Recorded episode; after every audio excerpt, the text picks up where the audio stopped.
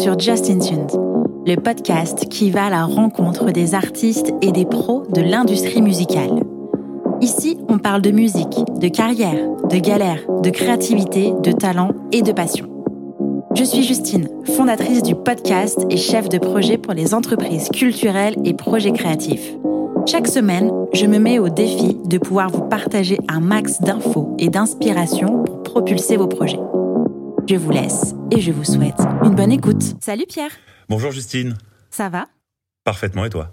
Ça va, merci beaucoup d'avoir accepté mon invitation pour enregistrer cet épisode. Je suis ravie de te recevoir. Bah, je suis ravi d'être là. Merci de, de m'avoir invité. Avec grand plaisir, sans plus attendre, est-ce que tu peux te présenter s'il te plaît? Bien sûr. Alors, je m'appelle Pierre Niboyer. Euh, je suis dirigeant d'une société qui s'appelle Matchplay aujourd'hui, qui fait du conseil en marketing digital, soit à destination d'artistes qui auraient besoin d'un coup de main pour leur stratégie de, de marketing digital, leur stratégie digitale un peu plus, un peu plus largement, mhm. soit pour des sociétés qui souhaitent travailler avec euh, l'industrie de la musique et pour qui, quelquefois, ça peut être un petit peu, euh, comment dire, un petit peu complexe d'appréhender euh, toutes les particularités de cette industrie et la façon que ça a fonctionné. Donc c'est une société de conseil. Et puis à côté de ça, euh, j'ai un podcast qui s'appelle Explicit. Mhm. Et Explicit aujourd'hui est un podcast qui est un petit peu la, la vitrine de cette activité de conseil et qui consiste euh, chaque semaine à proposer un format euh, entre 6 et 10 minutes qui va euh, décrypter, proposer des, des conseils, proposer euh, des best practices quelquefois aussi, ou juste suivre l'actualité de l'industrie musicale en essayant bah, d'attirer l'attention de gens qui euh, euh, se lancent, qui sont pas forcément aujourd'hui très euh, rompus au fonctionnement de notre de notre industrie, à, à des sujets assez classiques et aussi divers que le fonctionnement des droits, la façon de penser sa stratégie marketing. voilà, enfin les sujets sont sont sans fin et sont sont hyper nombreux, bien entendu. Yes, j'ai très hâte de discuter de tout ça. Est-ce que tu peux me parler un peu de ton parcours, de ce que tu as fait? Mon parcours est mhm. alors assez classique, j'en sais rien. Euh, moi, j'ai une formation de droit des affaires. Euh, après quatre ans et une maîtrise, euh, ça me passionnait pas tellement. J'ai fait un IAE ensuite qui m'a permis d'avoir une double compétence et de, de pouvoir prétendre à faire des stages en marketing. Mon premier stage en marketing a été chez Warner, chez East West à l'époque, au début des années 2000. Euh, J'en suis jamais parti. En tout cas, je suis resté dans l'industrie musicale euh, pendant euh, un peu plus de sept ans.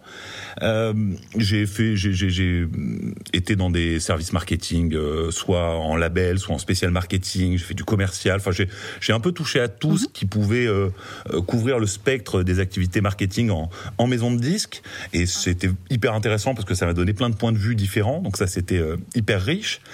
à l'issue de quoi, j'ai monté une première boîte de social media community management en 2007 ou 2008, je sais, oui, 2007. alors c'était marrant à l'époque, on faisait des pages MySpace et c'était le tout début de Facebook. Donc autant te dire que c'était voilà, c'était des choses assez assez amusantes. L'objectif derrière tout ça, c'est que je sentais bien que euh, le marketing euh, était en train de changer radicalement, que le digital allait prendre une place folle, et que j'avais la sensation qu'à l'époque, en tout cas en maison de disques, euh, on avait pas beaucoup de, de, culture, en tout cas peu d'expertise euh, sur ces sujets-là, et que si je voulais aller chercher l'expertise, il fallait que j'aille la chercher euh, ailleurs. Donc au début, c'est passé par une création d'entreprise, ça a vachement bien marché, parce qu'on on s'est retrouvé à beaucoup bosser pour l'industrie du luxe, beaucoup bosser pour l'industrie du cinéma, alors très peu pour la musique paradoxalement, mais, euh, mais en tout cas sur des, industries qui tournaient autour, entre guillemets, du divertissement, enfin pas pour le luxe, mais pour le, pour le cinéma et pour le jeu vidéo aussi, avec qui on a pas mal bossé. Ensuite, j'ai eu l'occasion de rejoindre des agences un peu plus traditionnelles, alors là aussi c'était hyper enrichissant parce que ça me ça m'a amené dans ce monde de la publicité et de la, et de la communication et avec le enfin en tout cas ça me permettait de comprendre le jeu de l'agence dans euh, dans ce rapport là euh, et puis de parfaire aussi ma, ma compréhension du digital et surtout du mobile après parce que c'était euh, quelque chose qui était en train d'exploser là on parle de la du début des années 2010 donc euh, il y a une vraie grosse explosion du mobile à ce moment-là. Et puis ensuite, j'ai eu la possibilité de mêler mes, mes deux amours, si j'ose dire, en rejoignant Deezer, euh, qui cherchait quelqu'un pour créer leur service d'artist marketing. Euh, ça, c'était en 2012, et euh, j'ai passé quatre belles années là-bas, euh, qui m'ont semblé être plus d'une décennie, hein, je dois dire, parce que quand on bosse en start-up, voilà, c'est toujours très rythmé, mais surtout c'est des stratégies qui, qui vont durer 5 six mois, parce que l'environnement change tellement qu'il faut toujours réajuster, repenser ce que tu fais. Enfin, ça m'a appris énormément de choses sur comment conduire ses affaires et puis construire une activité. Et euh, ensuite, il y a eu un projet de vie pour moi qui a consisté à, à rentrer habiter euh, Marseille, puisque je suis marseillais d'origine, et j'avais envie de, bah, de mêler là aussi le, meilleur des deux mondes, donc d'avoir le, le confort de la vie marseillaise avec euh, l'attractivité évidemment quand c'est dans l'industrie de la musique de la de la vie parisienne. Donc aujourd'hui, je partage ma vie entre entre les deux ces deux belles villes, et, donc j'ai créé Matchplay à ce moment-là, dont je t'ai rapidement parlé tout à l'heure et dont je m'occupe aujourd'hui à plein temps avec mon podcast euh, par ailleurs. Voilà. Ok. Comment est-ce que tu as débuté dans la musique et pourquoi? Est-ce que tu es issu d'une famille de musiciens? Pas du tout. Moi, non, non. Moi, je suis issu avec la musique? Moi, je suis issu d'une famille de médecins. Euh, je suis passionné de musique depuis que je suis tout petit. J'en écoute énormément et j'ai toujours été euh, hyper curieux. tout ce qui tourner autour de la musique, mais je n'avais jamais envisagé que ça pouvait constituer un métier. Euh, ça a été une mhm. rencontre euh, à la fin de mes études euh, de quelqu'un qui avait fait un stage dans la musique et qui m'a dit mais écoute si tu cherches un stage, moi je peux te je peux te brancher avec des gens chez Warner qui chercheront certainement des des stagiaires et puis bah, si tu fais l'affaire ils seront ravis de t'accueillir. Donc c'est comme ça que ça a commencé par hasard. Ah, et c'est peut-être certes, enfin, en tout cas, à mon sens, c'est aussi pour ça que ça m'a plu. C'était quelque chose qui était absolument pas prévu. Et j'aime bien les choses qui sont pas prévues, moi. Une affaire de hasard et de rencontre. J'ai l'impression que c'est récurrent au niveau des épisodes du podcast, en tout cas dans les récits. Euh, ta première société, tu disais que tu l'avais lancée et que paradoxalement, tu n'avais pas forcément de contrat dans la musique. Est-ce que c'était une pour une raison particulière C'était les réseaux qui manquaient? Non, parce que je pense que, bah, en fait, j'ai monté cette boîte au moment où la musique était vraiment euh, dans le dur, dur, dur en termes de de, de, de transition de modèle et de, de, de crise euh, amenée par euh, amenée par la piraterie. Enfin, en partie, on pourrait on pourrait revenir là-dessus. C'est un sujet qui est qui est trop large pour le traiter comme ça, mais en tout cas, les baisses de revenus et le rétrécissement de l'activité étaient à son moment le plus le plus ardu. Et ils n'avaient pas du tout les moyens, en tout cas certainement pas la volonté de se payer des agences à ce moment-là. quoi. Euh, le système D, euh, euh, on va dire, prévalait. Donc c'était ah, pas forcément pour un pour un, un dirigeant d'agence, c'était certainement pas le, la verticale sur laquelle il fallait aller le plus chasser. Donc passer quelques tentatives, j'ai bien compris que le développement était ailleurs pour moi. D'accord, oui, tu, tu étais peut-être arrivé en place un petit peu plus tôt que prévu. peut-être que la musique est étant en transition à ce moment-là, n'avait pas forcément compris l'impact Je saurais pas dire parce que j'ai toujours la sensation que par rapport à d'autres industries, euh, la musique a toujours l'impression que l'industrie musicale a toujours l'impression qu'elle peut faire sans les savoir-faire, euh, en tout cas qu'elle peut s'affranchir mm. de beaucoup de d'aides que d'autres industries ne, ne rechignent pas à, à, s'adjoindre. Quoi, euh, le cinéma, mm. le jeu vidéo sont des gens qui fonctionnent beaucoup plus avec avec des agences et avec l'apport. alors, je j'érige pas en, en modèle absolu le fait de travailler avec des agences, mais euh, simplement j'ai l'impression que il y a un diagnostic beaucoup plus clair, beaucoup plus rapide et efficace de on n'a pas ce savoir-faire là, euh, plutôt que de dire qu'on va faire tout tout seul, on va d'abord prendre une agence, on va se concentrer sur ce que nous on sait faire, notre cœur de métier, et puis on va on va aller payer une compétence euh, externe. Et j'ai la sensation que la musique a, a très souvent la sensation que puisque c'est une industrie euh, particulière à bien des égards, évidemment, et que c'est une industrie de divertissement, bah en fait on peut s'affranchir un petit peu de tout ça. Alors je suis pas capable de dire c'est une erreur ou pas, mais en tout cas, j'ai bien constaté que c'était un fait. D'accord. Euh, est-ce que tu peux me parler de, de, ton métier au sein, enfin plutôt de tes métiers au sein de Matchplay? Eh ben écoute, Matchplay, euh, je l'ai euh, alors je l'ai fondé avec un, un, ami qui depuis euh, a, a, quitté la boîte parce qu'il voulait se concentrer sur d'autres sur d'autres choses. À, à l'origine, en fait, on a on a créé ça pour faire des playlists influenceurs. Notre idée de base, c'était de dire, en fait, il y a des playlists aujourd'hui hyper puissantes qui sont évidemment détenues par les DSP et, et, chacun prêche pour sa paroisse. Et sur Deezer, tu verras mise en avant des playlists Deezer, la même chose sur Spotify Spotify, sur euh, Apple, etc. Euh, et moi, mon idée, c'était de dire finalement, euh, il y a ces influenceurs qui sont aujourd'hui des vrais moteurs en termes de trafic et en termes de communauté, et qui d'ores et déjà, en tout cas pour certains, et que j'avais déjà sélectionné, euh, partagent de la musique, mais ne structurent absolument pas leur prise de parole musicale. Et ils ont, euh, à mon avis, en tout cas à l'époque, euh, ils avaient un, un, potentiel dingue à créer une playlist qui devienne en fait euh, un vrai point de curation, et puis qui pouvait derrière présenter un intérêt pour des marques, pour des artistes, pour des labels, etc., etc. On a fait ça mmh. pendant deux ans, et on s'est rendu compte que bah, le marché était pas trop prêt à aller investir pour créer des deals d'endorsement entre des influenceurs et des artistes. Ils partaient du principe, comme souvent, mais encore une fois, je reviens à ce que je te disais avant, ils partaient du principe comme comme souvent qu'ils pouvaient faire tout eux-mêmes et qu'ils n'avaient pas besoin de, de l'aide d'un tiers pour le faire. Donc on a dû pivoter euh, et le pivot s'est fait euh, sur bah, ce conseil euh, aux entreprises qu'on faisait déjà beaucoup. Hein. On a eu pu travailler pour des banques, pour l'industrie de jeux vidéo toujours, pour le cinéma encore, parce qu'évidemment j'avais pas éteint mes contacts dans ces dans ces dans ces verticales là. Et puis à côté de ça est venue en fait l'idée d'Explicit, qui est aujourd'hui une vitrine de matchplay. Hein. C'est absolument pas euh, séparés, hein, mais qui mhm. euh, finalement me donne euh, une voix pour des artistes qui, à des degrés et à des stades différents, ont besoin de conseils. Alors ça peut être du conseil complètement gratuit que je donne à travers le podcast, et, évidemment quand on me pose des questions, j'essaie d'y répondre tant que c'est pas trop chronophage, parce que les journées sont pas extensibles à souhait, mais auxquelles j'essaie de répondre gratuitement. Et puis après, ça peut donner lieu à des à des accompagnements plus structurés d'artistes qui ont besoin qu'on les qu'on les aide au quotidien et surtout, euh, au-delà de l'aide, c'est plus une montée en compétence. Moi, mon, mon objectif, c'est c'est d'arriver à partager mes, en tout cas, mon savoir-faire avec euh, mhm. avec les artistes pour que rapidement ils aient plus besoin de moi. Mon objectif finalement, c'est pas d'être, euh, c'est pas d'être le, le, le, consultant ad vitam aeternam d'un artiste. C'est qu'au bout d'un moment, mhm. il, il, soit capable de faire les choses seul et oui, qui structure pour être complètement autonome. Mais ça demande un peu de conseil, un peu d'accompagnement. Absolument. Euh, Aujourd'hui, au niveau de Matchplay, qui sont tes clients? Eh ben justement, donc ce sont, euh, comme je te dis, euh, des artistes. Alors je cite pas trop les artistes avec qui je travaille pour une raison très simple, c'est que pour la plupart, ils ont quand même des labels et des structures autour d'eux qui sont censés quelquefois faire un petit peu ce que je leur amène comme conseil. Donc euh, la plupart du temps, je travaille dans l'ombre là-dessus. Euh, mhm. Un dont je peux parler, avec qui je travaille depuis longtemps et avec qui c'est hyper transparent, c'est Tété, euh, avec qui je, je, travaille depuis maintenant euh, plus d'un an et avec qui ça se ça se passe hyper bien.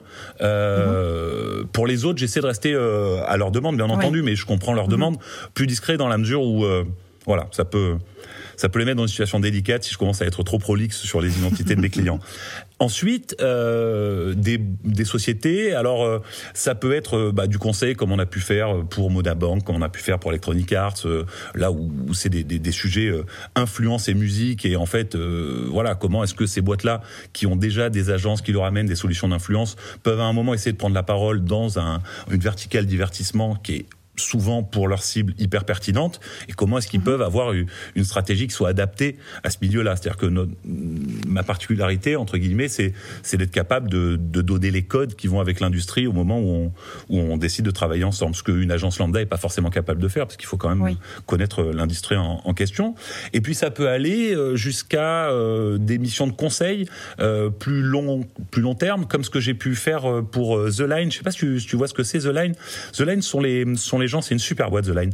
Ce sont les gens qui créent des qui créent des des espèces de, de lignes métalliques qui représentent alors à l'origine des des skylines de de villes. Donc en gros, tu reconnais la silhouette d'une ville. Euh, donc il y a Paris, okay. Marseille, New York, Tokyo, Sydney. Enfin, il y en a, je crois, une cinquantaine ou une soixantaine qui ont été produites euh, à l'heure actuelle. Et en gros, c'est un élément décoratif que tu achètes et que tu vas euh, clouer euh, comme voilà, euh, comme un élément de déco classique dans ton salon et qui, euh, en fait, s'offre et s'offre vachement bien parce que ça te rappelle bah, des souvenirs communs, des des relations. C'est c'est quelque chose de, de très intime, de très personnel, très, qui est extra, enfin, extrêmement basé sur l'émotion. Donc c'est des gens qui ont un, un énorme succès, euh, puisque je crois qu'aujourd'hui ils ont plus de 800 points de vente dans le monde qui les distribuent. Euh, ils vendent euh, des milliers, des milliers de lines. Enfin c'est une très jolie boîte. Et hum, le fondateur Antoine Daniel euh, avait dans l'idée de reproduire entre guillemets ce qu'il avait fait sur les villes, sur la musique. Et il avait créé un prototype. Il avait créé un prototype qui qui était en fait un spectre musical, toujours avec son traitement de la ligne en métal. Euh, et donc l'idée c'était de dire bah, ce qu'on a, en fait, la formule qui a fonctionné euh, sur la ville, euh, c'est-à-dire de travailler sur les souvenirs, sur l'émotion, sur les, choses partagées entre les individus pour s'en faire des cadeaux et pour que l'objet finalement soit une façon de, célébrer ces moments-là ou ces, ou ces souvenirs-là, bah, peut se peut s'appliquer à la musique également parce que forcément, si tu as un, un morceau que tu adores, bah, tu seras très heureux de le partager et de l'offrir, en tout cas d'offrir la, la, la, représentation graphique de ce morceau à la personne avec qui tu adores euh, ce morceau. Donc euh, et c'est magnifique. Ils sont venus me voir en me disant ben voilà on a ce prototype mais on sait pas comment le vendre, on sait pas qui demander les autorisations. Est-ce que tu peux nous aider? Et donc là je les ai accompagnés euh, du prototype jusqu'au produit commercialisé. Ça ça a été hyper enrichissant parce que c'est la première mission où je sortais vraiment euh, du cadre marketing stricto sensu et où mhm. j'étais euh, beaucoup plus force de conseil sur la conception du produit. Alors évidemment, c'est des gens qui ont absolument pas besoin de moi sur tout ce qui concerne la conception du produit. Enfin, ce sont des gens qui sont assez fabuleux sur les produits qu'ils qui proposent, mais ce sont, sont, des gens que j'ai pu conseiller en leur disant voilà, au début, un truc tout bête, tu vois, c'était de dire, euh, bah, ils avaient dans l'idée de mettre le nom du groupe et le nom du morceau. Mais si tu fais ça, toi qui connais bien les, les, les, enjeux de, de droits musicaux, bah, si tu fais ça, en fait, tu es obligé de payer des droits à celui qui détient les droits sur le nom du groupe et à celui qui, mhm. qui, détient pardon les droits sur le morceau. Et donc si tu fais ça, ton PNL, eh ben il est grévé de deux fois la somme puisque évidemment chacun va toucher la même chose. Donc je les ai conseillés, tu vois, pour te donner une idée du travail que j'ai fait. Alors entre autres évidemment, mais je les ai conseillés sur le fait de se concentrer uniquement sur le, nom de l'œuvre, en disant finalement avec des œuvres hyper emblématiques, euh, il y a pas, enfin quand il y a marqué Let It Be sur une boîte, personne n'a besoin de marquer les Beatles, surtout qu'en plus l'obligation légale est de marquer Lennon et McCartney en dessous.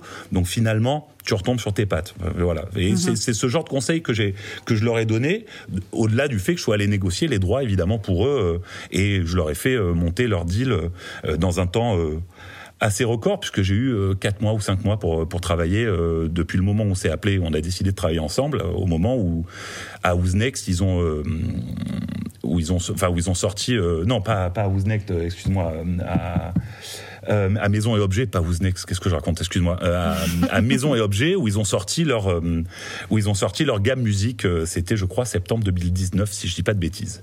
Donc j'ai eu l'occasion de les, de continuer à les accompagner sur d'autres choses depuis, mais ça, ça a été, voilà, une, c'est un bon exemple, entre guillemets, d'émission que je peux faire pour des boîtes qui cherchent à travailler avec l'industrie et puis qui savent pas par quel bout prendre l'histoire merveilleux. pendant que tu étais en train de me, me raconter l'histoire de The Line, et c'est magnifique, j'adore, je ne connaissais pas du tout. Euh, je pense que ça a été euh, hyper inspirant et, comme tu l'as dit, ça sort de ce que tu as eu l'occasion de faire auparavant. Donc, euh, ça t'a permis de toucher à d'autres choses. Enfin, moi, je trouve, je trouve que c'est génial. Mais ce métier d'accompagner des gens dans un dans un domaine qu'ils ne connaissent pas, il faut surtout pas faire l'erreur de faire de faire comme si tu connaissais tout tout le temps. Je pense que c'est hyper important de dire quand tu ne sais pas et de faire valoir que bah, bien heureusement tu as le réseau pour avoir l'information et que c'est aussi ça que les gens s'offrent. Je suis d'accord. Repartons un petit peu sur Explicit. Euh, comment tu as monté ce projet? Écoute, euh, j'ai monté ce projet parce que j'avais euh, j'ai un espèce de petit fantasme radio depuis que je suis enfant, sans jamais avoir trop posé le sans jamais avoir trop posé le, bah, enfin en tout cas passé à l'acte. Et je voyais bien que d'une part, bah, le podcast était un, un format qui avait pas trop pris en France comme ça avait pu prendre aux États-Unis, mais que c'était en train de venir et venir fort. Et je trouvais que euh, la dernière barrière à l'entrée aujourd'hui pour quelqu'un qui était créatif et qui avait du talent musicalement, euh, bah, c'était sa compréhension du business. Et je me suis dit que c'était quand même euh, assez injuste, en tout cas assez bizarre, qu'aujourd'hui tu puisses faire la différence sur ta capacité à. Alors évidemment, il y a le carnet d'adresses, mais j'ai pas envie de venir là-dessus, mais mhm. sur ta capacité à bien appréhender les enjeux, à bien comprendre. Je trouvais que c'est voilà, je trouvais qu'il manquait euh, ce que j'essaie euh, humblement de faire avec Explicit, mais euh, un petit programme où on décrypte, où on essaie d'expliquer les choses, où on te fait suivre l'actualité, où tu as l'impression en fait de, de suivre un peu l'actualité de l'industrie au fur et à mesure qu'elle se passe. C'était une façon aussi mhm. d'aller euh, d'aller chercher toutes ces ressources que j'ai l'impression peu de gens lisent finalement. Enfin, en tout cas, c'est les, les, retours que j'ai par rapport à mon podcast. Toutes ces ressources anglo-saxonnes que moi forcément je lisais euh, avant 10 heures et encore plus au moment de 10 heures euh, sur tout ce qui se passe dans l'industrie dans le monde entier et de, de voir ces tendances-là et de voir avant qu'elles s'impose à nous en France, où souvent bah il est un peu trop tard quoi. Donc euh, c'était aussi euh, une façon pour moi de faire de la veille, hein, bien entendu, mhm. parce que ça me fait d'une pierre deux coups forcément quand je prépare Explicit, je fais une veille euh, qui est hyper hyper précieuse. Et voilà, l'objectif c'était de proposer ça et de dire que bah, somme toute ça faisait aussi une vitrine sur mon activité de conseil, que finalement plutôt que de dire ta ta ta, je fais du conseil, viens et, et ça va être génial, bah, je mhm. préférais commencer à donner des conseils aux gens gratuitement en leur disant bah, si ça t'intéresse on peut en parler plus longuement la, démarche me semblait plus logique. Comment est-ce que tu choisis tes sujets? Alors ça a été assez compliqué parce qu'au début, euh, j'étais dans l'idée de me dire je vais faire un sujet par semaine, j'avais envie de fouiller le truc en me disant finalement en faisant de 6 à 10 minutes, tu as le temps de, de moduler si un sujet est, entre guillemets n'est pas euh, entre guillemets apte à, à durer 10 minutes, bah tu peux réduire. Et puis je me suis rendu compte assez rapidement qu'avec ce que j'étais un peu esclave de ce mono sujet. Euh, dans la mhm. mesure où malgré tout, c'est très difficile chaque semaine de trouver un sujet qui va pouvoir euh, tenir toute la durée du podcast. Donc très rapidement, je suis allé sur euh, un multi-sujet en me disant que ça me permettrait aussi de suivre l'évolution des sujets. Parce que je suis dans un dans un podcast qui est un podcast de, de flux, pas un podcast de stock. C'est ce que je vais te dire en janvier sera plus forcément euh, valide en, en novembre. Donc ça me permettait aussi de revenir sur les sujets quand je me rendais compte que j'avais dit une connerie, de revenir dessus, de dire bah non en fait les choses ont changé ou en tout cas les choses se sont précisées. Et donc ça m'a permis en fait de de suivre en, en, toile de fond certains sujets. Alors ce qui est marrant, c'est tu parles de, de, choisir les sujets, mais je me rends bien compte, alors peut-être que c'est inconscient, mais je me rends bien compte qu'il y a des sujets qui me choisissent plus que ce que c'est moi qui les, les choisis. J'ai une appétence mhm. pour certains sujets depuis que j'ai fait ça qui est, euh, qui est assez, euh, assez hallucinante. Euh, je me suis amusé là pendant le break de l'été à, à regarder justement tous les sujets que j'avais fait et je me rends compte qu'il y a trois, quatre sujets qui reviennent de façon hyper récurrente, mais sans que je l'ai vraiment prémédité, qui est euh, les modèles de rémunération du streaming et tout le débat qui y a autour de ça, parce que je trouve que c'est un mhm. débat qui est mal posé à la base et donc bah, qui mérite d'être, euh, euh, voilà, qui a entre guillemets d'être discuté et d'être d'être débattu, mais qui je trouve est mal posé de, du début. les ponts aussi avec les autres verticales du divertissement. Je trouve que les sujets qui consistent à voir les ponts qu'il y a entre la musique, le gaming, le cinéma, etc. sont hyper intéressants, hyper riches et qu'on a toujours l'impression, et je trouve que c'est un peu triste, que c'est réservé à des superstars internationales. Alors c'est des sujets dont on parle et dont je parle la plupart du temps, mais si ça peut être inspirant pour des artistes de plus petite envergure euh, d'aller faire des deals, même avec des jeux de plus petite euh, résonance, mais qui sont hyper spécialisés, qui peuvent leur permettre de toucher une communauté qui correspondra aux fans euh, qui peuvent qui peuvent avoir, bah, je pense que ça a du sens. Et donc ça, c'est un autre sujet qui, qui revient énormément. Et puis après, je, je moi, il y a un sujet aussi euh, que je traite beaucoup, mais qui me, qui me fascine, c'est que depuis l'explosion des plateformes de, de, streaming, enfin, elle n'est pas terminée, hein, mais elle est, elle est en mhm. cours. Mais avec l'explosion des, des plateformes de streaming, l'internationalisation du, du public fait que le potentiel pour un artiste d'avoir rapidement euh, une audience mondiale a jamais été euh, possible de, cette, de cette sorte. Quoi. Les possibilités aujourd'hui euh, sont, sont dingues. Alors, il y a énormément de concurrence, puisqu'il y a 40 000 à peu près euh, euh nouveaux titres qui sont euh, ajoutés euh, par jour. par jour, sur, les, sur les plateformes, bien entendu. Mais euh, les opportunités sont tout aussi dingues. Donc je pense qu'il y, y, a un vrai sujet là-dessus. Il y a des, il y a des, vrais, il y a des vraies tendances qu'il faut suivre. la montée de la musique latine depuis quelques années et, un vrai sujet, hein, une vraie tendance et qui aurait pas été possible, je pense, sans le streaming. la K-pop, c'est un peu différent parce que ça avait déjà commencé un peu avant, mais la toute puissance, en tout cas, des groupes dont je parle souvent, BTS, euh, de Blackpink, etc.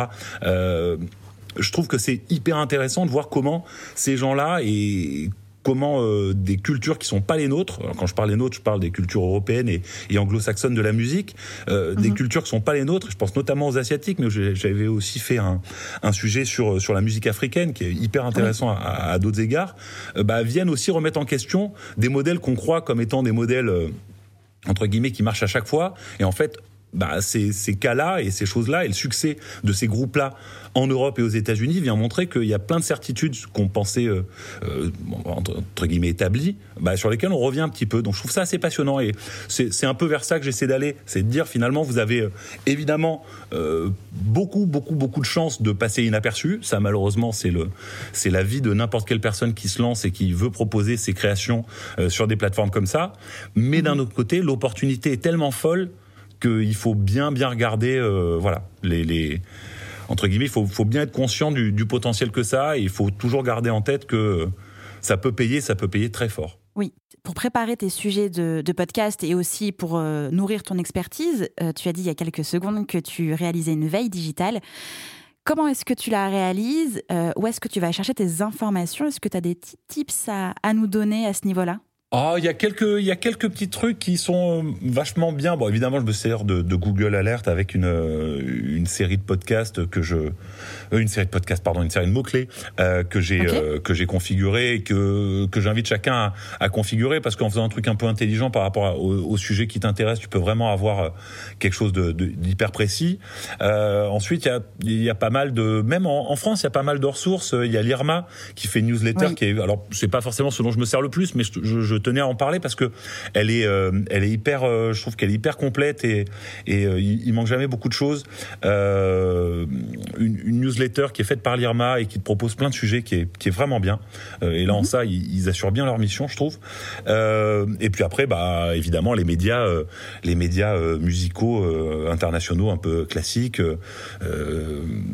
Voilà, évidemment, il y a Rolling Stone qui est hyper bien, il y a Music Business Worldwide qui est bien. Enfin voilà, bon, après ils, sont, ils ont pignon sur rue, donc tout le monde les connaît. Mais il faut surtout, moi je pense que le type, c'est de vraiment s'en faire une routine. C'est-à-dire que moi, ma routine, c'est d'y passer une heure chaque matin. Avant okay. d'amener mon fils à l'école, j'ai une heure chaque matin à regarder un minima les titres. C'est-à-dire que je lis pas les articles, mais je vais balayer les titres. Et je me les envoie, et après, je, ça me permet de faire un premier tri, en fait. Okay. Et je pense que c'est un bon moyen d'aller de, de, de, chercher euh, l'info qu'il te faut. Ce qui me permet de, de, transiter sur ma question suivante, qui était comment est-ce que tu t'organises entre tous ces projets et toutes tes responsabilités? Alors, il y a Matchplay, il y a Explicit, il y, a ta, il y a ta veille, il y a ta vie de famille, euh, il y a tes clients. Comment tu fais?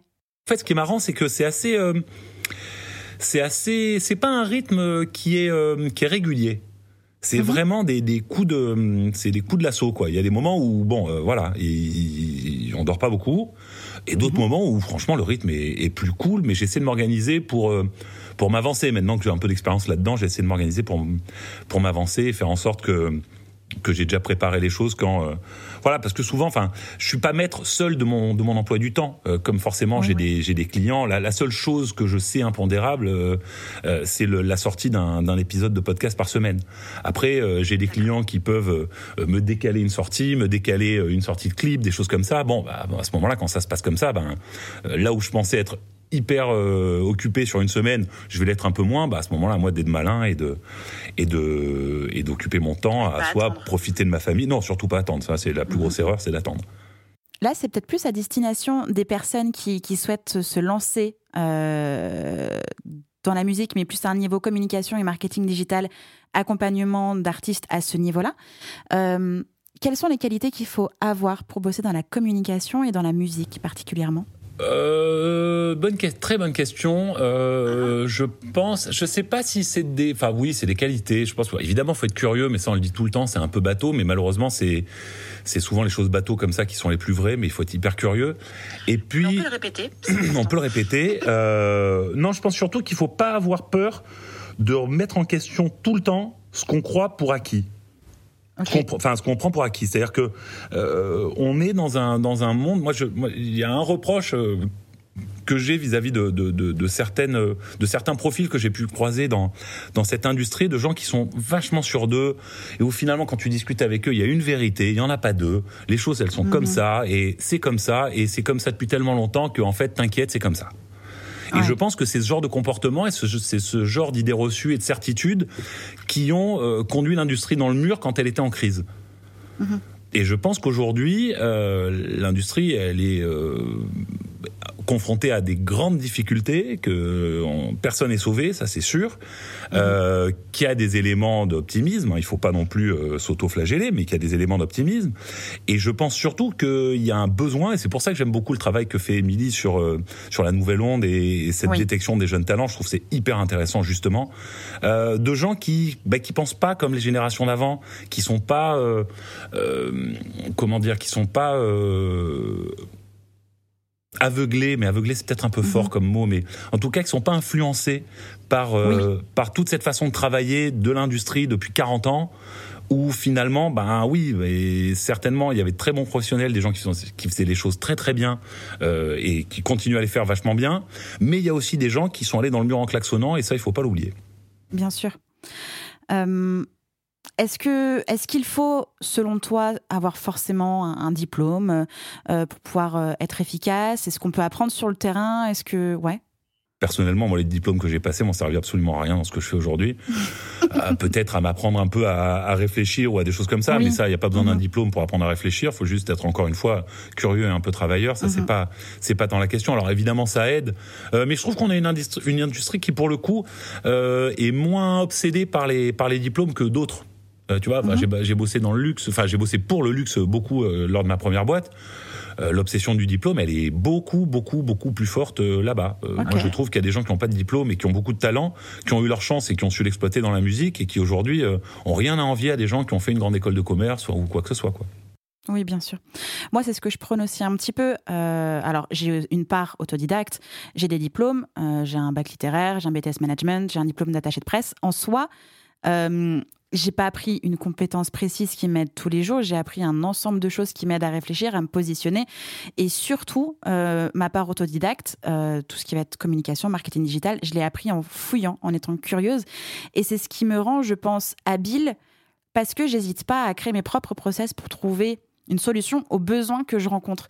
Et ça, c'est quelque chose que, que j'ai essayé de, comment dire, d'influer euh, à mes stagiaires, euh, et c'est ce qu'on écoute, enfin c'est ce qu'on découvre aussi dans l'épisode qu'on a tourné euh, tous les quatre ensemble, c'est que je ne reste pas bloquée sur un truc que je ne connais pas. Je vais essayer de trouver des solutions, à fouiller le web en long, large et en travers pour avoir une technique qui va m'aider à résoudre ce besoin, ce problème, et du coup à créer mon propre process et à le répliquer, et etc., etc., et à toujours évoluer.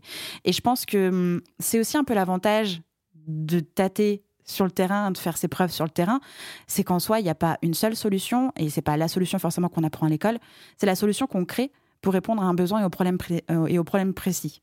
Bien sûr, bien sûr, mais et puis je, je crois très sincèrement que on est dans une, en tout cas moi depuis je suis dans cette industrie-là, mhm. elle s'est tellement renouvelée, les codes ont tellement changé. Mhm. Euh, je suis arrivé dans une industrie où euh, les leviers marketing, euh, alors je vais être un peu grossier quand je vais dire ça, mais c'est quand même pas faux, se, se, se limiter à faire télé, radio, presse, mhm. et puis une fois que c'était fait, c'était fait quoi. Et puis il y avait rien d'autre à côté. Regarde aujourd'hui les possibilités qui qui existent. Euh, donc on est, on, voit bien qu'on est dans un truc qui est en train de, qui est en train d'énormément évoluer, qui a énormément évolué, qui ne cesse de, mhm. de, de, voilà, qui est mouvant. C'est une matière vivante. Et donc dans les matières vivantes, tu peux pas rester sur de la théorie, sur la, sur, enfin voilà, il n'y a pas de règles en fait dans les matières vivantes. Il n'y a pas de règles. Quoi. Il y en a jusqu'à ce que ça marche plus. Et il faut être suffisamment ouvert et curieux pour comprendre quand ça marche plus et pour pas, mhm. pour pas aller trop loin sur une formule quoi. Et donc c'est là où je te dis se remettre en question beaucoup, euh, remettre en question le, le, les prises de parole, enfin entre guillemets les, même dans tes prises de parole et autres avec les artistes, c'est c'est souvent, euh, moi je me rends compte avec les artistes avec qui je travaille, c'est une idée qu'on te, qu'on te soumet qui va à l'encontre complètement de ce que tu crois, de tes convictions. Et puis finalement, quand elle fait son petit bout de chemin dans ta tête, bah, tu te dis, tiens, c'est pas si con que ça. Effectivement, il faudrait la tester. Et puis quand tu la testes, tu dis, ah, non, c'est mhm. loin d'être con. Et en fait, ça marche hyper bien. Et puis ça revient à mettre en question euh, toute ta mhm. façon de concevoir le, le sujet. Et c'est ça qui est vachement bien, en fait. C'est de, c'est de se laisser désarçonner un petit peu. Je pense que c'est ça qui est important les gens les plus efficaces, moi, que je vois aujourd'hui, c'est des gens qui se laissent un peu désarçonner dans leur certitude et qui n'ont pas peur, en fait, quand ça leur arrive. Et je trouve qu'en plus, c'est passionnant de réinventer. En tout cas, de retester des choses, de pas rester dans un quelque chose de, de, bloquant, tu sais, quelque chose de rigide, euh, où finalement, euh, bah, le temps passe, les choses évoluent, surtout dans l'industrie actuelle, surtout avec euh, le digital, etc. c'est passionnant et c'est, j'ai envie de dire, nécessaire. Ah bah de toute façon, là, euh, on le voit bien. Enfin, euh, le Covid et ce confinement et puis cet arrêt euh, complètement pour le live et ce ralentissement pour les pour les autres parties de l'industrie montre bien que ce ce schéma-là qui est hérité de, le, en tout cas la construction des rapports entre les différents acteurs, que ce soit artistes, producteurs, éditeurs, etc., mhm. hérité d'un autre monde, parce que finalement tout est hérité d'un autre monde. Et ce qui fait d'ailleurs, et on pourra y revenir, je sais pas si c'est une des questions que, as, que tu as dans, dans, ta, dans ta liste, mais, euh, mais euh, toutes, ces, toutes ces questions quant à la rémunération des artistes, en, enfin, sur le streaming, etc., euh, vient d'un anachronisme total entre mhm. les contrats qui sont signés, et les modèles de rémunération aujourd'hui. C'est-à-dire qu'on a des contrats qui sont euh, conçus pour un modèle de propriété et donc euh, qui sont plus adaptés dans, dans, dans, notre époque de l'accès, parce qu'aujourd'hui les gens payent l'accès, ils payent pas la propriété. Donc comme ils payent pas la propriété, qu'ils payent l'accès, tu peux pas imaginer la même répartition de revenus. Et donc ça pose des problèmes euh, entre guillemets ça, à l'origine, enfin à la base de toute de, de, toute chose, ça crée des problèmes. Donc euh, tu vois bien que que les choses sont en train de changer. Euh, là, bah, ça, ça, je, je, te spoil le sujet de mon, euh, de, de mon podcast de cette semaine, euh, mais je parle évidemment, euh, parce que j'ai trouvé ça hyper marrant euh, et à la fois très intéressant, la prise de parole de Kanye West vis-à-vis de ses masters, où là, son objectif, bah, c'est de récupérer ses mhm. masters, surtout sur les six premiers albums, quoi. Et qu'en plus, aujourd'hui, bah, vu, ses, en tout cas, vu le capital qu'il a accumulé, ce bon Kanye West, il a les moyens de se remettre à la table de négociation et de racheter ses masters si, si Universal daigne, mhm. entre guillemets, négocier avec lui, mais qu'aujourd'hui, bah, en face de lui, il y a personne qui veut négocier, parce que c'est l'asset principal euh, de, de, Universal, enfin c'est le même cas pour les autres majors, hein, et que lui bah, dit, euh, bah non, moi je suis un espèce d'esclave moderne d'une d'une boîte qui euh, qui se gave sur mon dos. Alors évidemment, au niveau de Kanye West, quand il publie ses contrats, ça fait un peu rire jaune, mm. j'imagine, toute la toute l'industrie, puisque c'est des contrats avec euh, plusieurs millions de dollars d'avance à chaque fois. Enfin bon, voilà, évidemment, euh, les conditions sont telles que euh, ça peut sonner un petit peu creux pour beaucoup d'artistes. Mais je pense qu'il faut pas s'arrêter là. Il faut aussi voir le fait que lui dit que vu l'explosion à venir du streaming, eh ben, le fait que les artistes ne soient plus propriétaires de leur master rend forcément l'équation mm-hmm. pas faire pour eux. Uh-huh. et ce sera injuste quoi. Et donc c'est encore une fois, il euh, n'y a pas de bon, il n'y a pas de méchant là-dedans. C'est qu'il y a juste euh, un décalage entre euh, la façon qu'on a de faire, ou en tout cas d'envisager le business à l'heure actuelle, et les besoins que les artistes auront, enfin ont déjà aujourd'hui et auront encore plus demain. Et je pense que de toute façon, le salut de toute cette industrie est sur un rééquilibrage à terme euh, des contrats euh, en faveur des artistes. Quand j'étais chez Deezer, moi je me souviens, ça, ça, me, ça me foutait un petit peu hors de moi à l'époque de dire non mais attendez, vous dites que le streaming ne paie pas, mais en fait moi euh, Deezer, je n'ai pas de contrat avec un artiste, j'ai un contrat avec un distributeur qui m'amène la musique d'un artiste qui est produit par un label. Enfin, tu vois ce que je veux dire? Il y a, il y a un millefeuille en fait. Et le fait que l'artiste à la fin ne soit pas justement rétribué pour sa musique, et ça je le partage, n'est pas le fait, en tout cas à mon sens, et même si tu peux mettre beaucoup de, beaucoup de bémols là-dedans, et je sais qu'il y a plein d'artistes qui vont hurler à ce que je dis, mais c'est ma conviction, euh, ne vient pas euh, du fait seul euh, du streamer. Le streamer, il donne à peu près 70% de, de son chiffre d'affaires. Donc bon, tu peux pas, tu peux difficilement lui demander d'aller beaucoup plus loin, quoi. Donc voilà, moi je pense qu'au milieu, il y a quand même, il y a quand même un intermédiaire qui à un moment doit être un peu challengé. Absolument.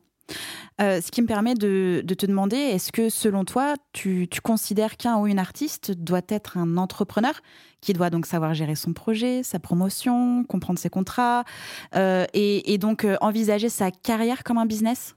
Alors, je sais que ça va. Il y a beaucoup d'artistes qui sont pas prêts à ça et qui qui aiment pas ça, quoi, qui qui veulent pas être là-dedans. Qui s'ils ont fait le choix d'être artiste, c'est pas pour devenir entrepreneur par ailleurs. Uh-huh.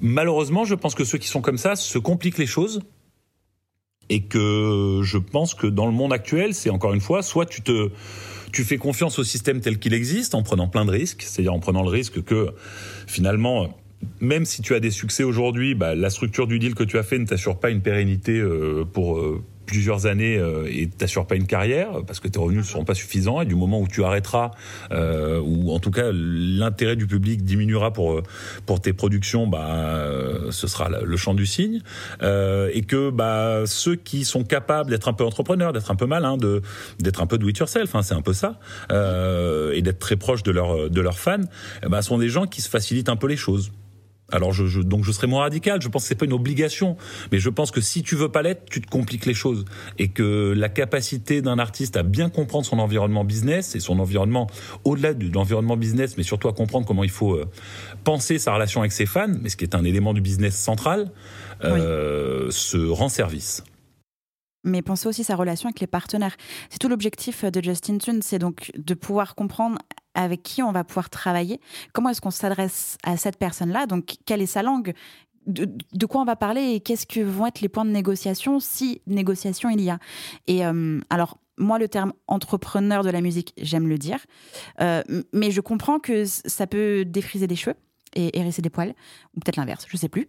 Peu importe, le message est passé. Euh, c'est du coup, je préfère nuancer en disant le sens de l'entrepreneuriat dans son projet, dans sa carrière artistique, est, plus dans le fait de passer à l'action, dans, le, fait de poser des questions et de ne pas rester sur place en attendant que le nuage passe et, euh, et d'attendre en fait vraiment ça. Enfin, si personne ne le fait et si toi tu ne le fais pas, d'abord personne ne le fera pour toi. Et, et tu peux pas t'assurer que, entre guillemets, que le travail peut être bien fait si tu ne sais pas de quoi tu parles. Donc c'est important déjà d'avoir euh, un, coup d'œil généraliste à l'écosystème, au métier de chacun, pour le comprendre, pour pouvoir poser des questions et pour pouvoir déjà se rassurer et assurer un, un fonctionnement plus moi, on va dire, plus optimale de son projet, dans la direction euh, choisie et pour aller euh, vers sa vision, quoi, en fait. Bien sûr, bien sûr. Mais de toute façon, tu, au mhm. début, tu n'as pas vraiment le choix que de tout faire toi-même. Mhm. C'est-à-dire que si tu veux que ton projet tienne la route, tu es obligé de tout faire toi-même. Donc à un moment, il va falloir que tu développes une, ne serait-ce qu'une petite expertise sur, euh, sur certains sujets pour t'y être déjà confronté. Et donc je pense que c'est comme ça. C'est il faut il faut pas voir ça comme une enfin tu sais, c'est comme tout, chaque fois que tu regardes le haut d'une montagne, si tu regardes le haut de la montagne, tu montes jamais quoi. Un pas après l'autre, tu finis par y arriver. Donc euh, le mot entrepreneur peut faire hyper peur euh, à certains euh, certains artistes qui se lancent, etc. Et puis mhm. il y a un côté responsabilité, enfin qui est, qui est hyper dur. Mais finalement, c'est pour le meilleur parce que le jour où ils rencontrent le succès et où les choses commencent à se passer avec leur public, eh ben, s'ils y sont arrivés, en tout cas, euh, pas seuls, mais en tout cas, s'ils y sont arrivés en étant euh, le plus indépendant, en tout cas le plus autonome possible, parce que indépendant n'est pas forcément le terme que, que je trouve le plus adéquat, autonome me semble plus intéressant, euh, bah, en étant le plus autonome possible, finalement, ils vont se donner une plus grande chance de dupliquer ce succès ou de le reproduire à, l'infini, évidemment, dans, dans, dans l'idéal. C'est clair. Petite question, euh, plus sur le web, sur le digital. alors, je pense que tu as déjà entendu ça pas mal d'artistes qui disent de toute façon moi les réseaux sociaux j'aime pas, je veux, euh, je veux pas m'en occuper, euh, fais-le. Mais avant toute chose, avant d'être sur les réseaux sociaux, euh, faut-il obligatoirement avoir une présence digitale pour faire exister sa musique? Ah, Aujourd'hui, j'en suis absolument convaincu. J'en suis absolument convaincu et la crise du Covid, la crise de la Covid, pardon, le prouve encore plus. Mais moi, ce que je dis souvent aux, jeunes artistes avec qui je travaille, c'est que euh, avant même de penser au DSP et de leur présence sur Spotify et autres, c'est leur présence sur les réseaux sociaux et sur les bons réseaux sociaux pour eux qu'il faut qu'ils pensent. Je pense que, euh, juste pour, finir sur ce truc-là, mais je pense que euh, déjà, il, il s'agit de choisir le bon réseau social et que, en fonction de ton projet, il il n'est pas forcément utile d'aller te perdre sur des réseaux sociaux euh, qui sont absolument pas en termes de cible, enfin en termes d'audience, euh, qui sont absolument pas en adéquation avec ton projet. Bon, voilà, il faut, faut passer un petit peu de temps à réfléchir à ça. Il y a des façons de faire, et puis ça, ça c'est un vrai travail. Euh, et une fois que c'est ça, euh, finalement, euh, aujourd'hui, euh, alors je pense à Instagram particulièrement, mais finalement Instagram aujourd'hui, c'est ton EPK. Mhm. C'est ton EPK Instagram aujourd'hui. Donc si t'as pas de PK et si quand quelqu'un euh, entend parler de ton projet, qui cherche à en savoir plus, en trois clics, il n'est pas capable d'avoir l'information qualifiée, il va passer au groupe d'après. C'est clair. Et malheureusement, des gens qui ont du talent, il, y en a plein. Parce que tout, beaucoup, beaucoup de gens qui ont du talent aujourd'hui n'ont pas grand chose à faire pour l'exprimer et pour rendre ce talent disponible de la majorité. La question, c'est l'attention aujourd'hui. Et donc, euh, si tu veux attirer l'attention sur ton projet et sur ton talent, il faut avoir, euh, je pense, en tout cas, euh, des assets digitaux qui soient intelligents, bien construits, qui montrent euh, ton projet, qu'il montre fidèlement, qu'il montre qui tu es toi par ailleurs, euh, qu'il soit pas uniquement euh, une espèce de catalogue d'extraits musicaux. Je pense que c'est pas ça aussi qu'on va chercher, mais c'est on, va chercher de l'émotion, on va chercher des choses comme ça. Et puis après tu as, tu as TikTok, tu as, as, plein plein plein plein de fonctions qui sont remplies par des par des réseaux sociaux et de fonctions différentes pardon qui sont remplies par des réseaux sociaux. Mais je pense que aujourd'hui c'est hyper important pour des artistes de de bien se poser ces questions là. Et moi je pense que partir en croisade contre les réseaux sociaux aujourd'hui euh, pour un artiste ça tient plus de la, de la conviction déplacée que du bon move. Comment est-ce qu'on choisit son réseau social? Alors, tu l'as énoncé au niveau de la cible, de l'audience. Euh, aujourd'hui, est-ce qu'il est toujours efficace d'avoir sa page Facebook d'artiste, tout en sachant que l'algorithme baisse au niveau des machins? Ça dépend de ton projet en fait, parce que tu n'auras pas la même audience sur Facebook. Ça dépend de ton mhm. pays, parce que selon le pays où tu es, tu n'auras pas la même audience sur Facebook non plus. Mhm. Euh, donc c'est c'est assez particulier en fait. Je pense qu'il n'y a pas de règle là-dedans. La seule règle, c'est de se poser la question, de bien réfléchir au cas par cas à ce qui convient le mieux. Vraiment. Je crois pas qu'il y ait de, formule pour les artistes. Je pense qu'il c'est aussi ça qui est passionnant, c'est que chaque fois qu'on est confronté à un nouveau projet, on rentre dans un univers différent avec des règles différentes. Alors même s'il y a des, choses qui se répètent euh, au fil du temps quand même, euh, la majorité du temps, on est quand même confronté à des à des particularités. Et que ces particularités là, bah, il faut les, il faut arriver à les traiter, il faut arriver à les à les retranscrire en termes de, de choix euh, de réseaux sociaux, mais de choix éditoriaux sur ces réseaux sociaux, de choses comme ça. Et puis après, il y a aussi une question d'appétence, hein, c'est-à-dire que euh, si le format, euh, mettons, si le format vidéo te rebute totalement, il va falloir que tu fasses entre guillemets des choix un peu différents que si tu es une star de la petite vidéo et que tu es hyper créatif là-dessus, que tu es hyper à l'aise, enfin tu vois. C'est encore une fois, c'est le cas particulier en fait qui fait la bonne règle. C'est ça. C'est ce que j'allais dire parce que, euh, par exemple, Naya que j'ai eu dans les bonus du podcast euh, dans la tête 2, donc au mois d'août, elle explique que euh, elle faisait des lives, des lives sur Facebook, ensuite qu'elle repostait sur YouTube, etc.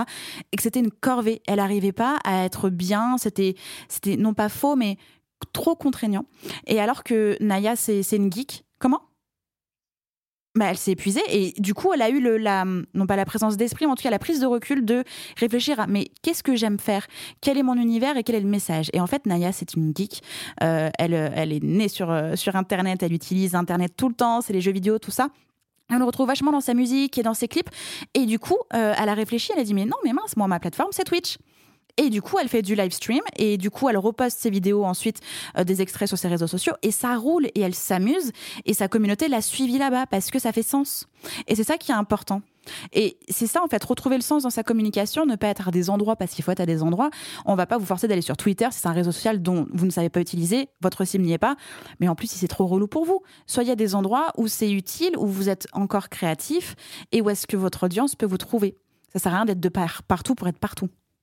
Et puis au fur et à mesure, je pense que de toute façon, être partout pour être partout, c'est le meilleur moyen de s'épuiser, comme euh, tu, tu donnais l'exemple de Naya, mais je pense qu'il y en a plein d'autres d'artistes qui ont, qui ont vécu ça. C'est-à-dire que tu t'épuises à vouloir faire tout partout tout le temps. Du coup, tu perds du temps. En tout cas, tu n'as plus le temps de, de revenir sur ce que tu fais. Donc, mhm. comme tu n'as plus le temps d'être critique sur le travail que tu fais, tu ne sais plus ce qui sert et ce qui ne sert pas. Et comme tu ne sais pas ce qui sert et ce qui ne sert pas, tu ne sais pas comment répartir ton temps. Donc, tu es dans un cercle vicieux où tu as de moins en moins de temps et que le temps que tu passes n'est pas forcément consacré aux choses les plus efficaces, en tout cas qui servent le mieux ton projet. Donc tu t'épuises. Et c'est comme ça que beaucoup lâchent l'affaire. Bien sûr. Et donc, c'est pour moi le vrai, le vrai risque, il est là en fait. Le, le, vrai gros risque, il est de ne pas prendre le temps de, de comprendre euh, la spécificité de son propre projet. Parce que ce qui est marrant, c'est que beaucoup d'artistes ont, et ça c'est vraiment un conseil que je leur donne, c'est que euh, prendre du recul sur son projet, c'est pas facile. On croit vraiment que c'est facile. Beaucoup de gens disent non, non, mais moi j'ai beaucoup de recul. Tout. Mais en fait, mm. euh, c'est comme dans la vie, quoi. Avoir du recul sur soi, c'est très complexe. Très compliqué. Et ça demande du temps et ça demande voilà, bon, évidemment beaucoup d'humilité, mais euh, mais voilà, je pense que c'est important de, de, prendre du recul et de se dire bon ok.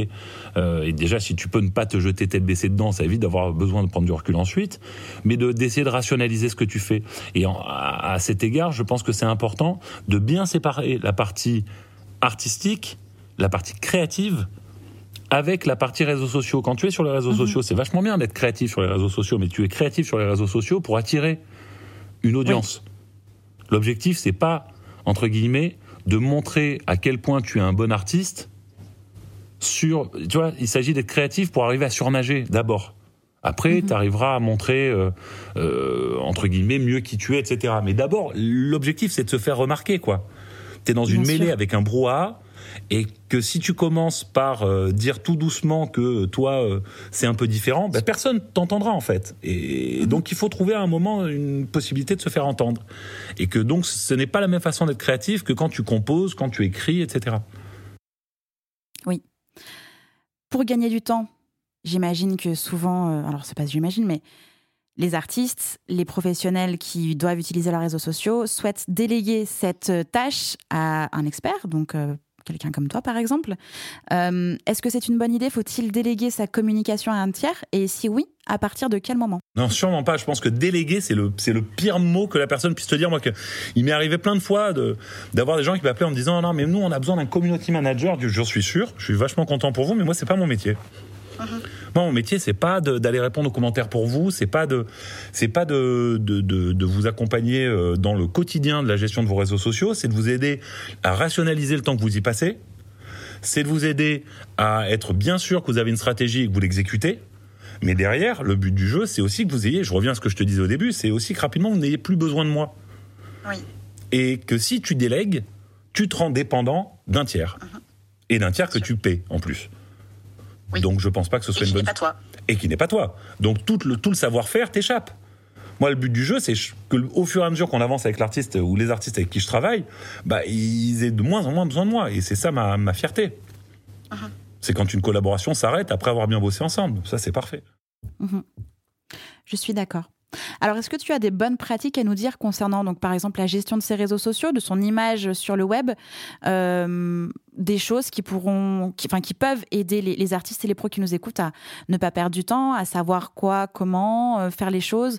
Comment est-ce que on ne, on, ne se fatigue pas? Moi, la, seule bonne pratique, la seule, euh, la seule règle qui me vient comme ça. Alors peut-être qu'il y en aurait d'autres si tu, si tu me laissais un peu plus de temps, mais là, ce qui me vient comme ça, c'est bon, évidemment de faire du test and learn. Hein, c'est de voir, euh, tu, tu prends une idée, tu la testes, tu vois si ça fonctionne, voilà. Mais surtout, mhm. c'est quand tu décides de quand, quand tu, tu, as une idée qui t'a plu et que tu l'as testée, que tu décides de la dupliquer et que tu donnes des rendez-vous aux gens, c'est de pas les décevoir. Il y a trop de gens, je vois mhm. trop de gens qui partent sur des idées, qui font un jour une vidéo, qui vont dire tiens là je vais faire une cover comme ça et puis euh, et puis tiens je vous donne rendez-vous on va en refaire puis qui les refont jamais en fait. Et donc du coup je pense mhm. que tu perds un peu les gens qui te suivent quand tu fais ça. Donc euh, les, les, réseaux sociaux c'est un peu un truc euh, qui est pris à la légère quelquefois par des par, par, certains artistes ou certains labels et je trouve que enfin de moins en moins maintenant hein, faut pas déconner non plus mais mhm. je trouve surtout que c'est pris à la légère quand ils disent bon bah finalement on va louper le rendez-vous cette semaine et on passera. Mais non, je pense que c'est ça le, gros risque, il est là en fait. Parce que si tu loupes le rendez-vous une fois, tu le loupes deux fois, et encore une fois, on est dans une économie de l'attention. Donc la, question, elle n'est même pas de savoir si un autre artiste va venir euh, te piquer la place, mais c'est un autre contenu qui va venir te piquer la place, c'est un autre temps, mm. c'est en tout cas, c'est un, autre euh, élément de, pour passer son temps et pour attirer l'attention des gens. Donc ça va être ça va être Netflix, ça va être du jeu vidéo, ça va être d'autres choses. Mais donc le temps que les gens ne vont plus passer à venir à ton rendez-vous, c'est du temps qu'ils vont aller passer à faire autre chose. Et ça, des, points d'attention, ils en auront de toute façon. Donc si toi tu perds ce moment-là, si tu arrives à créer ce moment, ce momentum et que tu le perds, bah t'as travaillé pour rien. C'est vachement dommage. Enfin, c'est un, truc que les que je trouve, par exemple, tu vois que les youtubeurs ont hyper bien compris et qu'ils ont réussi vraiment vraiment à mettre en place. Les rendez-vous des youtubeurs sur la publication de leurs vidéos. C'est un truc tout con, mais ça marche hyper bien, quoi. Ils ont compris la même chose que sur les rendez-vous euh, médias, tu vois. Ils ont bien compris qu'à un moment, tu avais ton public, tu avais l'attention de ton public et qu'il était prêt à venir voir ta vidéo et qu'il avait besoin que ce soit à une heure fixe, un jour fixe, et d'avoir une nouvelle vidéo à un jour fixe. Et quand il n'y en avait pas, de le savoir à l'avance. Je pense à juste à McFly et Carlito, par exemple, tu vois, le, rendez-vous. Alors, je sais pas s'ils sont toujours le dimanche à 10h, mais le rendez-vous dimanche à 10h de McFly et Carlito, c'est devenu le nul par ailleurs des moins de 18 ans depuis, depuis 4 ans, 5 ans, même plus. Absolument. Et du coup, ça, ce rendez-vous-là, il a pris un poids dingue parce qu'ils l'ont tenu. Et parce que tous les gamins, dans leur cours d'école, le lundi matin, savent que s'ils n'ont pas regardé le dimanche le McFly et Carlito, il va leur manquer un truc, quoi. C'est alors moi, de, du haut de mon grand âge, c'est euh, c'est les inconnus euh, quand j'étais petit euh, qui passaient sur France 2, qui faisaient la télé des cons ou les nuls émissions, tu vois, c'est la même chose. Mais c'était ces moments de entre guillemets un peu pop culture qu'il y avait à, l'époque et qui sont devenus assez mythiques. Mais si tu les connaissais pas, tu passais pour un benet. C'est enfin voilà. Et donc c'est je pense que c'est important maintenant que les artistes ont accès aux mêmes outils hyper facilement et qui peuvent développer leurs propres médias, parce que ça, c'est quand même euh, une possibilité qui est quand même assez unique. Et eh ben, c'est vachement dommage qu'il n'y ait pas plus de rendez-vous en fait. Et à cet égard, moi, je prêche énormément euh, auprès de beaucoup d'artistes avec qui je travaille. En tout cas, c'est c'est pas valable pour tout le monde, mais pour certains, euh, je pense qu'ils ont tout intérêt, par exemple, à développer leur propre podcast. Il y a trop peu d'artistes qui utilisent le podcast euh, comme un vrai levier perso, parce que même s'ils réunissent que leur communauté de fans la plus hardcore sur le podcast, ils ont leurs propres médias. Et ils sont là, ils occupent le terrain. Et pour des gens qui produisent de l'audio à longueur d'année, produisent de la musique, produire de l'audio, c'est pas bien compliqué. Après, il faut qu'ils se sentent de le faire, etc. Mais en vrai, c'est pas compliqué pour eux. Ils ont déjà le pain et le couteau pour le faire. C'est ça. Donc je trouve que c'est dommage qu'il n'y en ait pas plus qui s'en saisissent. J'aimerais qu'on parle un petit peu de marques et d'influenceurs, un petit peu euh, dans dans l'épisode. Euh, selon toi, le rôle de la musique, donc pour les marques et les influenceurs et vice versa, c'est quand même un énorme levier de visibilité et donc d'acquisition euh, pour les deux parties. À quel moment un, artiste peut et, doit réfléchir à des partenariats et comment est-ce qu'on s'y prend?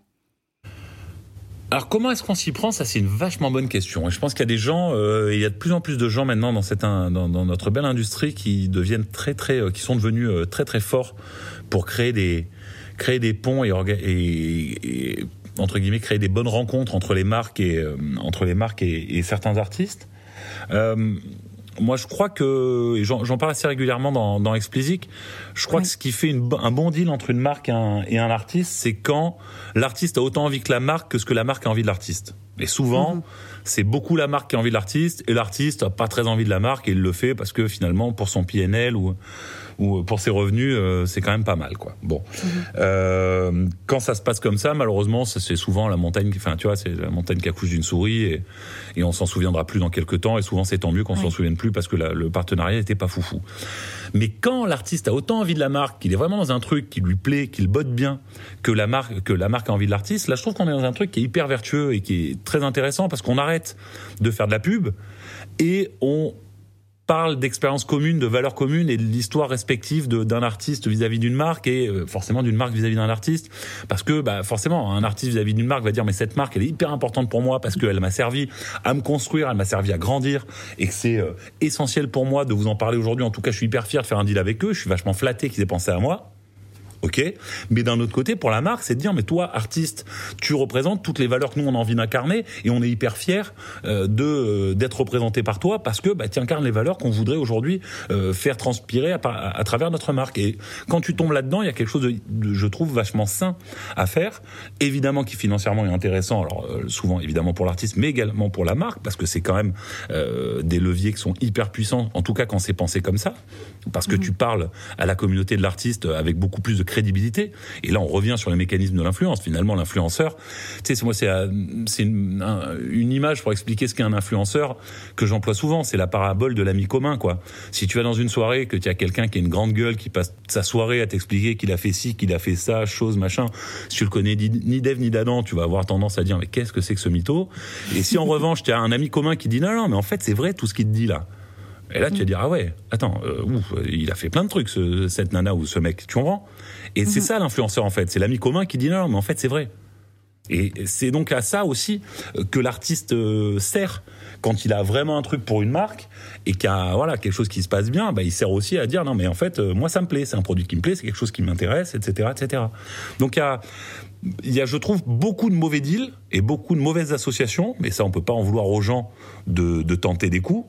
Mais quand ça fonctionne bien, bah là, ouais, là, c'est hyper puissant. Et je pense à, au Travis Scott McDonald dont j'ai parlé il y a pas longtemps, là, dans, dans Explicit, et qui a évidemment des frayeurs chroniques, mais il y en aurait plein. Euh, voilà, là, c'est hyper bien senti. C'est hyper bien senti. Et ne serait-ce que dans la ligne de merch que Travis Scott a développé pour, euh, avec McDonald et qui vont évidemment sur son, sur son site en édition limitée. Enfin, lui, c'est un génie. Hein. Bref, on pourrait, on pourra en reparler après. mais, euh, mais voilà, il y a un truc où tu sens que le mec, il a envie et que le mec il a envie de créer toute une ligne dérivée des trucs un peu vintage de McDo, que ça lui parle, que ça parle à son équipe créa, enfin voilà, ça fonctionne quoi. Mhm. Et de l'autre côté, bah, le mec, c'est le premier gars qui a un signature 1000 depuis euh, Michael Jordan. Donc bon, c'est ça. Ça prouve qu'il y a quand même un petit engagement de la part euh, de la part de McDonald's et qu'ils ont un peu envie de s'associer à lui. Et donc en fait, là-dedans, tu arrives à des choses qui sont hyper, euh, je trouve, qui sont hyper valorisantes. Et comment on fait? Quand on est un artiste ou on est red dingue d'une marque et qu'on a envie de bosser avec cette marque, comment est-ce que comment est-ce qu'on fait pour essayer de décrocher ce deal-là? Bah, Je pense que c'est difficile parce que euh, c'est toujours au moment où tu commences à être dans une forte notoriété, en tout cas en ayant vraiment pignon sur rue, que les deals arrivent.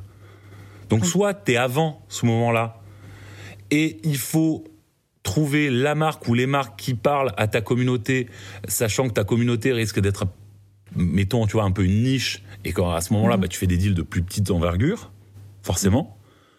Et puis après, la, difficulté. Bah, donc, je pense que quand tu es un jeune artiste, bah, il faut être curieux, faut pas avoir peur de, faut pas avoir peur de, de démarcher euh, les marques qui te plaisent et de dire, bah, finalement, euh, quitte à, quitte à prendre mon bâton de pèlerin, autant aller voir des gens que j'aime et que je respecte et avoir une vraie histoire à leur raconter, parce qu'ils seront plus sensibles, à, je pense, à, ton projet euh, si si tu connais leurs produits ou si tu connais leur marque. Mm-hmm. Et puis après, la difficulté quand tu es un artiste euh, un peu plus établi et qui a, on va dire, plus d'attrait marketing stricto sensu pour une marque, c'est de choisir le bon deal. C'est de pas te fourvoyer avec euh, les montants qui te sont proposés, etc., etc. C'est de choisir ce qui, ce qui, ce qui fait sens vraiment. Je comprends. Ok, on arrive vers la fin. Euh, J'ai quand même une belle dernière question. Que sont tes meilleurs conseils que tu peux nous délivrer là aujourd'hui euh, aux artistes qui nous écoutent et aux professionnels qui accompagnent ces artistes et qui, j'espère aussi, nous écoutent? Bah écoutez Explicit, bien sûr. Non, je plaisante. Euh... Mais si, allez-y. Non, mais bien sûr, jetez-vous, écoutez. Non, non, mais non, mais oui, je pense que c'est c'est d'être curieux, de lire plein de trucs et de de pas avoir peur d'aller lire en anglais euh, s'il le faut. Il y a des outils de traduction qui sont finalement pas si mal foutus que ça. Si l'anglais vous si l'anglais vous vous rebute, ouais, exactement. Et puis c'est de, de de pas trop écouter les gens qui vous disent que c'est pas possible. Ah. En fait. Ça, c'est beau. Non, mais c'est vrai. Bah, après, c'est hyper bateau, mais voilà. Moi, je pense que quelquefois. C'est comme d'être curieux. Mhm. Ouais, non, mais voilà, c'est que les choses sont tellement en train de changer que euh, même quelqu'un qui a énormément d'expérience, moi, ça m'est arrivé le nombre de fois que ça m'est arrivé de dire des conneries à des artistes et après coup de repenser à ce que j'ai dit, de me dire mais qu'est-ce que t'aurais mieux fait de te taire, tu vois?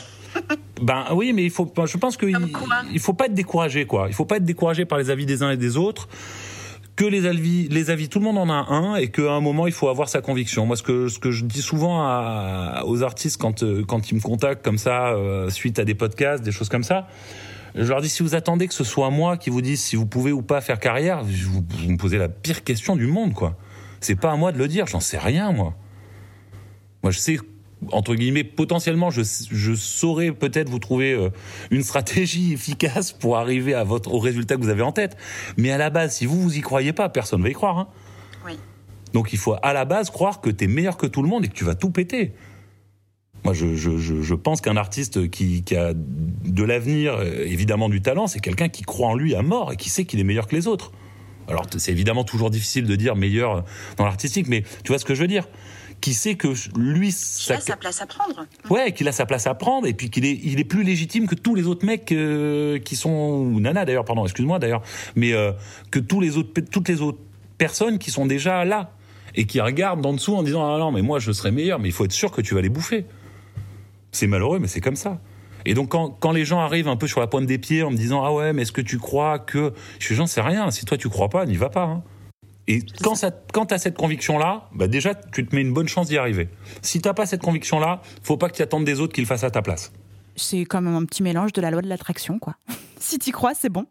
c'est un peu ça, oui, oui, non, c'est ça. Mais tu sais, moi, je, bah, tiens, c'est un truc dont je t'ai pas parlé, mais euh, c'était un, une envie que j'avais parce que du coup, j'écris euh, forcément euh, chaque semaine pour pour mon podcast. Mais là, je me suis mis, j'ai signé, enfin, j'ai j'ai finalisé là mon premier projet comme auteur de, de podcast, mais alors pour le coup de, de documentaire, de podcast qui n'ont rien à voir avec la musique, documentaire. Là, on va, j'ai travaillé avec une amie qui qui est une journaliste sur un sujet qui est le, moi je suis un gros fan de foot et je voulais parler des supporters de foot et de parler des mouvements hooligans, des mouvements ultra et j'avais envie de créer un podcast depuis un moment là-dessus, mais je me suis toujours dit ben non, finalement j'ai aucune légitimité à le faire, j'ai machin, enfin je me suis toujours un peu euh, caché derrière mon truc. Et puis là, ben, finalement, on est, on s'est adressé à une boîte de prod qui s'appelle Engel qui produit des super podcasts. Euh, d'ailleurs, je recommande leur, leur production, c'est vachement bien. Euh, et ces gens, on leur a proposé le projet avec euh, avec mon ami et puis ils ont trouvé le projet vachement bien. Ils ont été voir leurs contacts chez, enfin, sur les plateformes en leur disant voilà. Bon, ben, on a ce projet, on pense que ça peut être super. Qu'est-ce que vous en dites? Qu'est-ce que vous en dites? N'ayant aucune référence, mon ami journaliste en avait, mais moi, n'ayant aucune référence, ça a mis un peu de temps quand même à partir, parce que tu, te doutes mhm. bien qu'il y a des gens qui ont déjà euh, plus pignon sur rue que moi dans ce dans ce métier-là. Et puis finalement, ils nous ont donné leur chance, enfin, ils nous ont donné notre chance, pardon, euh, pendant le confinement. Et on a écrit le pilote pendant le confinement. Puis on a écrit le pilote ensemble. Et puis après l'écriture du pilote, ils nous ont acheté toute la série et on a écrit toute la série en six semaines. Et là, ça va sortir fin octobre chez euh, Amazon, enfin Audible, donc le, le, le, service d'audiobook et de podcast d'Amazon. Mais je crois qu'il maintenant euh, va être ouvert, enfin le catalogue Audible va être ouvert sur Amazon Music, si je dis pas de bêtises. Je crois qu'ils ont fait une annonce dans ce sens. Et donc voilà, ce que je veux dire par là, c'est que bah, à un moment, j'ai voilà, je me suis dit bah finalement. Je suis persuadé que j'ai un truc à faire qui est au moins aussi bon que ce que font euh, des mecs aujourd'hui. Et puis j'étais accompagné de quelqu'un qui est une professionnelle de l'écriture, donc qui m'a beaucoup aidé aussi à, à corriger mes défauts et à, et à faire quelque chose qui soit qui soit vachement bien senti. Mais ça a été une vraie, tu vois, une vraie opportunité. Et, euh, encore une fois, je suis allé là-dedans euh, avec peu d'humilité en fait, en me disant, bah non, je suis sûr que c'est vachement bien ce que je vais faire et je suis persuadé que ça peut être top. Et ben, je pense que le résultat est top. Alors grâce aussi au travail de dingue de la boîte de prod, du réalisateur des podcasts, etc., etc. C'est un travail d'équipe encore une fois, mais un, un projet musical c'est la même chose, c'est un travail d'équipe. Mais à la base, bah, il faut un auteur-compositeur en musique qui fonctionne bien, un interprète si c'est pas le même qui fonctionne bien, ou un groupe qui fonctionne bien, etc., etc. Et ben chez nous, il faut des auteurs qui font un bon boulot, et puis après il faut des gens qui font une mise en onde qui est qui va bien. Et ben on est arrivé à le faire. Je suis vachement fier du résultat. Et je pense que j'ai réussi à passer le cap parce qu'à un moment, je me suis dit, mais attends, euh, vas-y, arrête de te poser des questions. Euh, T'as euh, autant d'arguments et autant de raisons de croire en, en- en la qualité de ce que tu pourrais faire que n'importe quel mec qui en fait déjà.